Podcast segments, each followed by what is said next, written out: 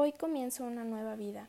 Hoy mudaré mi viejo cuerpo que ha sufrido durante tanto tiempo, las contusiones del fracaso y las heridas de la mediocridad.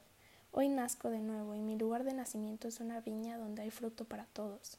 Hoy cosecharé uvas de sabiduría de las vides más altas y cargadas de fruta de la viña, porque éstas fueron plantadas por los más sabios de mi profesión que han venido antes que yo, de generación en generación.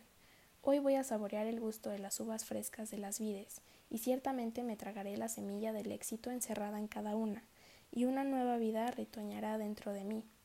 La carrera que he escogido está repleta de oportunidades y al mismo tiempo está llena de angustia, frustración y desesperación. Y los cadáveres de aquellos que han fracasado, si se los pusiera uno encima del otro, proyectarían su sombra por encima de todas las pirámides de la tierra. Y sin embargo no fracasaré, como los otros, puesto que en mis manos sostengo las cartas de marear, que me guiarán a través de corrientes peligrosas hasta las playas que solo ayer me parecían un sueño. El fracaso no será mi, mi recompensa por la lucha, así como la naturaleza no ha hecho provisión alguna para que mi cuerpo tolere el dolor, tampoco ha hecho provisión para que mi vida sufra el fracaso. El fracaso como el dolor es ajeno a mi vida.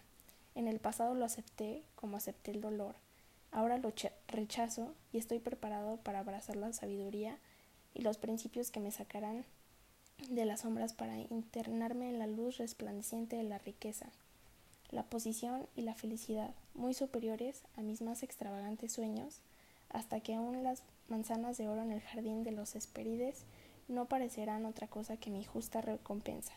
El tiempo le enseña todas las cosas a aquel que vive para siempre, pero no puedo darme el lujo de la eternidad y sin embargo, dentro del tiempo que se me ha asignado, debo practicar el arte de la paciencia, porque la naturaleza no procede jamás con apresuramiento.